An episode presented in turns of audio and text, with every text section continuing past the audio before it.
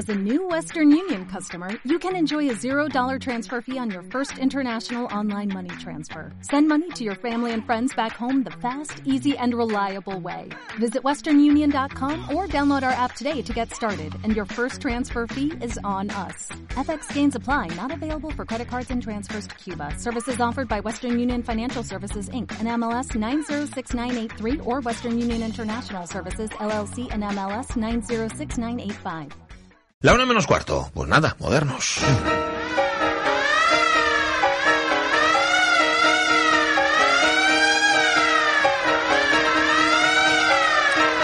Hola Carlos La Peña, buenos días. Buenos días, ¿cómo estamos? Bueno, pues haciéndote, haciéndote feliz, poniéndote Sí, sí, al, sí, a leer a vamos. Auerbach, a Steve Baiters, bueno. Sí, sí, al Steve Bators, vamos, que a mí con los Blogs de no me gusta mucho, pero, eh, pero en solitario y con los de Boys me parecía buenísimo. Vamos, Yo me acuerdo el disco de, de los románticos de Detroit de- y Amigos, que era un disco que salía y salía ahí una, una versión fantástica del disco Outside que hacía, que era, que era una barbaridad.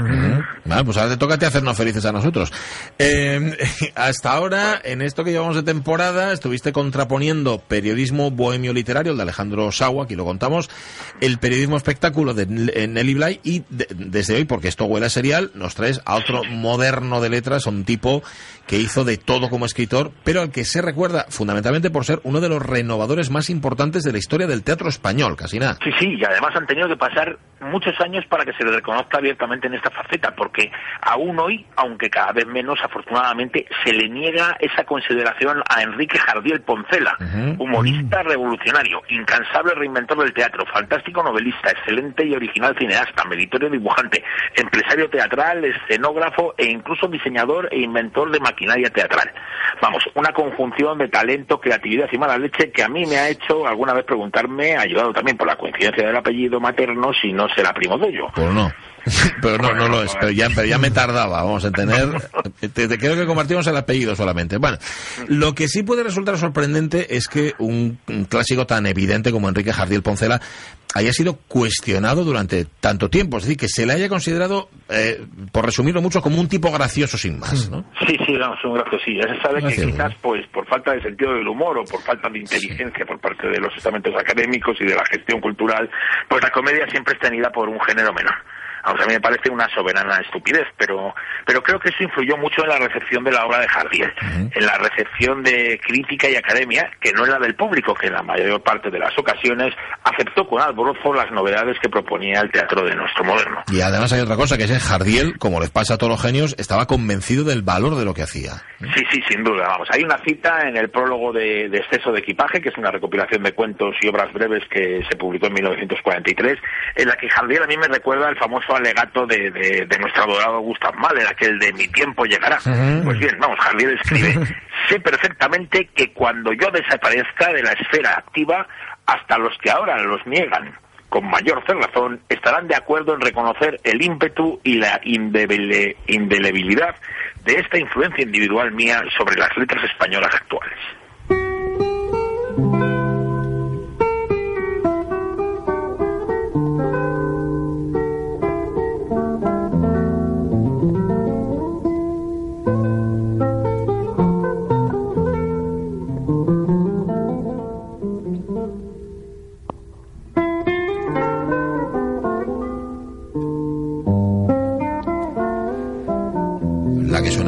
Guitarra de Laurindo Almeida, guitarrista brasileño, interpretando la danza de danza y preludio del compositor madrileño Julián Bautista, que compartió espacio vital con Poncela, igual que el humorista pertenecía a lo que López Rubio llamó la otra generación del 27, fue miembro del, del grupo de los ocho, digamos que el grupo de los ocho era la versión musical de la generación del 27, y además, Carlos, hay otra coincidencia, los dos nacieron en Madrid en 1901. Sí, sí, Bautista nació en abril y Jardiel nació en octubre, en concreto el día 15 de octubre, en el número 29 de la calle del Arco de Santa María, que apenas tres años después pasaría a llamarse Augusto Figueroa, en honor al famoso periodista malagueño que murió en un duelo a comienzos de 1904.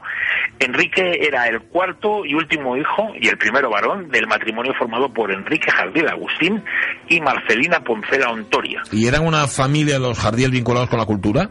Sí, vamos, su Sí. padre era matemático, era latinista, era periodista bohemio, cronista parlamentario para el vespertino progresista La Corres, la, la correspondencia de España, y socio fundador del Partido Socialista Obrero Español. además en sus ratos libres pues escribía comedias, algo que, que se el hijo. Era, era oriundo de Quinto de Ebro, en, en Zaragoza, lugar donde, donde nuestro moderno pasó sus veranos y, y vio morir a su madre a los 16 años. Su madre precisamente era maestra y era pintora naturalista de Valladolid y una de las primeras mujeres que consiguió entrar en la Real Escuela de Bellas Artes. Para ello tuvo que escribir una carta de protesta al rey Alfonso XIII porque la institución estaba cerrada para las mujeres. Vamos, que era un ambiente propicio, un ambiente, era sencillo, vamos, que en ese ambiente el pequeño Enrique desarrollara inquietudes artísticas. Sí, vamos, sí, porque con siete años ya visitaba frecuentemente el Museo del Prado con su madre y según dice él, distinguía perfectamente a Rubens de Teniers o al Greco de Rivera. Bueno. De hecho, eh, al crío lo que más le gustaba en ese momento era dibujar, afición que, que mantendrá toda la vida.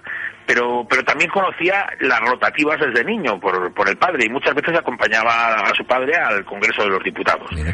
A los cuatro años empieza a estudiar en la Institución Libre de Enseñanza y de ahí pasó a la Sociedad Francesa, que es lo que ahora es el Liceo Francés.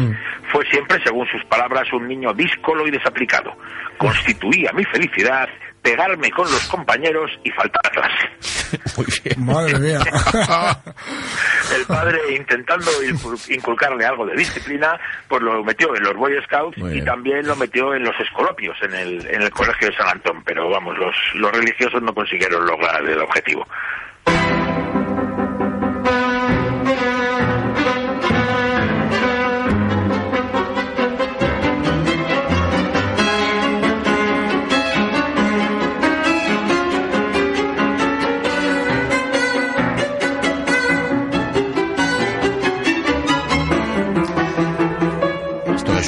Motórico es el primer movimiento, el Allegro Assai de la segunda sonata concertata a cuatro de Julián Bautista, en manos del trío Arbós y Rocío Gómez. Cierto, Julián Bautista estudió en el Conservatorio Superior de Música de Madrid, estudió composición con Conrado del Campo, que es otro moderno también de aquellos tiempos. Bueno, volviendo con Jardiel, por lo que yo sé, por lo que se ha contado, lo que se cuenta en la familia, empezó a escribir de muy jovencito, ¿no? Bastante pronto. Y vamos, como dijimos, bueno, lo primero que hizo fue comenzar a dibujar, pero bueno, su madre, Sí. doña Marcelina, que era profesional, le juzgaba muy severamente y le dijo, pues oye, si quieres dibujar tienes que aprender. Y como Jardiel pues no estaba por la labor de ponerse a estudiar, aunque por la pintura, pues, pues lo dejó. Vamos, no lo dejó, lo sigue haciendo, pero vamos, se dedicó más a, escribir, a escri- que es una cosa que empezó con 11 años. Y como el padre era menos exigente, pues, pues escribía y escribía en la revista del colegio que se llamaba Las Páginas Calasancias.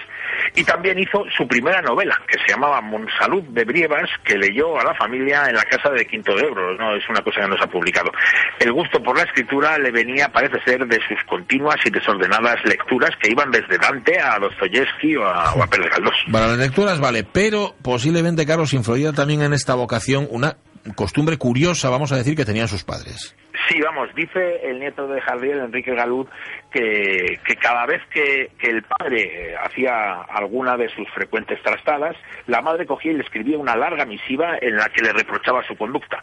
El marido contestaba a la esposa con otra larga carta, que provocaba la respuesta de la mujer, y así se producía una nutrida correspondencia pública hasta que hacían las paces. Los eran grafómanos, todos ellos ahí, sí. Bueno, al principio escribe artículos, Jardiel escribe relatos, escribe novelas, pero tarda un poco en empezar con el teatro lo que le llegará, o, o con lo que le llegará a la gloria, ¿no? Sí, sí, vamos, su encuentro con el teatro se producirá con una mudanza, con una mudanza muy corta, pero que fue al número 15 de la calle Churruca, eh, vamos, ahí al, al lado de, del... pues, del- Lo dirás. me- Te saldrá. No, no me sale ahora del... Sí, que estás en la radio mía, una ¿no? sala de estas así de toda la vida. Vale, yo, vale. yo vi los Stray Cats hace años, pero no me acuerdo. A ver, yo y Eslava. No, no, yo y Eslava, no. era- no, una que era muy pija, pero también como yo Eslava. Bueno, era en la calle Churruca. Ya, ya, ya, voy a, voy a seguir, bueno, eh, bueno, la calle Churruca ahí en, joder, en, en- en tribunal, coño, en El tribunal. tribunal. Tribunal, Ah, el tribunal. bien, Muy bien, bien. muy bien.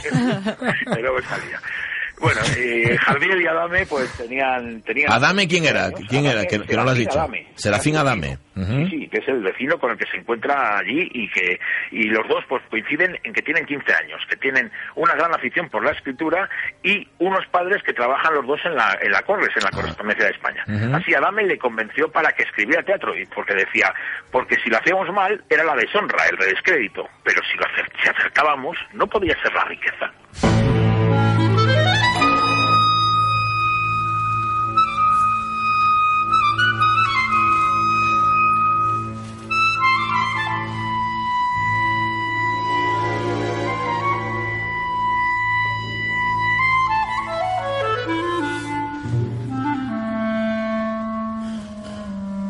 Seguimos con música de Julián Bautista. Ahora esto es la fantasía española para clarinete y orquesta, obra del año 45. Hay que recordar que Bautista tuvo que exiliarse, llevaba ya unos años en el exilio argentino, se fue después de la guerra civil, pasó por Francia y por Bélgica, acabó ahí en, en Argentina.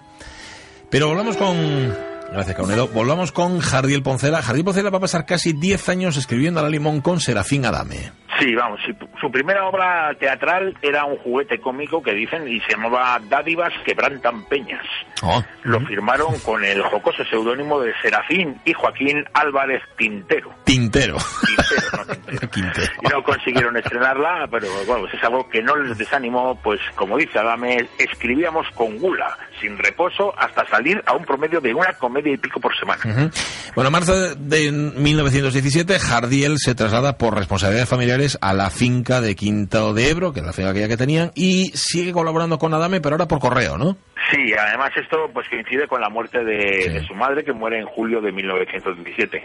Algo que convence a Jardiel de que, como efectivamente pasará, él morirá joven. Pero vamos, los dos amigos mm. continúan su actividad frenética, que, que, el 4 de julio de 1919, cuando Jardiel tiene 18 años, fructificará al fin con la consecución de un sueño, el estreno de una de sus comedias, El Príncipe Rowdy. El Príncipe Rowdy, ¿funcionó esa obra? Bueno, no fue mal del todo. En ah. en el Teatro Trueba, donde la estrenó el, el pionero del suspense, Enrique Rambal, tuvo un éxito relativo que desde luego no se, no se convirtió en dinero, porque Rambal le robó la mitad de los derechos de autor generados en las funciones de Bilbao y la totalidad de los correspondientes a las representaciones que posteriormente hizo en América. Bueno, pero estuvieron a punto de estrenarla en Madrid, ¿no? Por poquito. Sí, sí, eh, vamos, en 1920. Iban a presentarla en el Gran Teatro, pero este ardió y con él pues las esperanzas de Jardiel y de Dami. sigue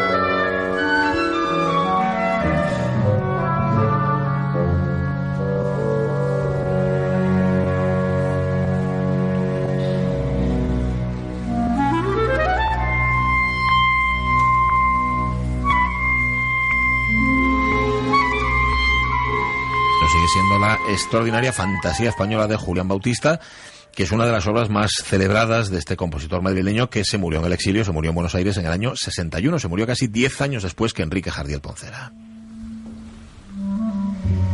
Bueno, tenemos a Jardiel jovencillo, jovencillo, bueno, cada vez menos joven, que eso es lo que suele pasar. Tiene 20 años, tiene una obra estrenada y eh, comienza a publicar en los periódicos. Sí, claro, comienza a publicar en los periódicos y como no podía ser de otra forma, pues lo hace en la Correspondencia de España, que era el, periódico donde escribía su padre. Y también escribe en La Nueva Humanidad, en Los Lunes del Imparcial y ya en 1921 entra en la redacción de La Acción aunque él prácticamente no está nunca en la redacción porque donde verdaderamente escribe desde siempre es en los cafés de Madrid. Y empieza también en esas fechas a escribir en la revista Buen Humor, un verdadero referente del nuevo humorismo español. Sí, vamos, la revista de Sileno, del dibujante Pedro Antonio Villahermosa Iborao, que es el punto de partida del nuevo humor literario español. Jardiel colaborará con ella los 10 años que, duró, como también lo hará después con su competidora Gutiérrez, también otra revista fantástica. Gutiérrez se llamaba la, otra, la competidora. Sí, sí, la otra Gutiérrez. Además está en la, en la, en la hemeroteca de la Biblioteca Nacional, está y es fabulosa. Pero vamos, de esto yo, yo creo que ya vamos a ir hablando la semana que viene, vamos, de esto, de cómo se convirtió en un autor frecuente en todos los medios, de cómo se inició en el cine, de cómo conoció a, José López Rubio y a, Ramón Gómez de la Serna, y de cómo consiguió la popularidad gracias a un raid que le llevó a Zaragoza montado en un sexticiclo. Un, ¿En un? Sexticiclo. Sexticiclo. ¿Seis ruedas hay ahí o qué? Un, triciclo de seis ruedas. Ah, sexticiclo. una, patineta que iban, vamos, iban dando pedales, eh, tres, y se desde Madrid a Zaragoza. Muy bien. Eh, contado por el Heraldo de Madrid y que, vamos, fue lo que verdaderamente le dio una popularidad salvaje a, a, Javier Poncela. bueno, bueno, Vamos, era, un, una réplica. Era el momento en el que todo el mundo tenía que hacer como Charles Lindbergh su, su viaje, ¿no? Su, viaje iniciático. Y hay que contar la parte de Hollywood, hay, tantas cosas que contar de Jardiel Poncela, así que esto va a ser un serial. Un serial largo, sí, señor. Gracias, muchísimas gracias, Carlos La Peña. Gracias a vosotros. Venga, un beso, chao, chao. Adiós. Claro, en llamarle Jardiel en lugar de Poncela. Pasa lo que pasa. Bueno, ha pasado la historia como Jardiel. Eh, y tengo que buscar yo, a ver si resulta que, claro, si su madre dice que era de Valladolid, igual hay un Eh, Poncela ¿quién común. sabe? Claro. En algún sitio. Tengo que mirar. Ahí se me tocaron un poquitín de ADN. de Javier Poncela. Parece que no. Bueno, marchamos. Nos vamos con la música de Julián Bautista hasta mañana, que será programa raro. Vais a Sí. estar pendientes del debate de orientación política. Pero bueno, que estaremos aquí. O no, ya veremos. Avellaneda, tú misma. Alonso, tú sabrás. A ver, ¿Eh? Caunedo, por favor, ven, ¿eh? No nos falles. No me dejes solo. Eh, nos No quedamos. hoy. No. o entra una hora decente. Nos quedamos con el tren de RPA antes las noticias. Sé felices. Adiós.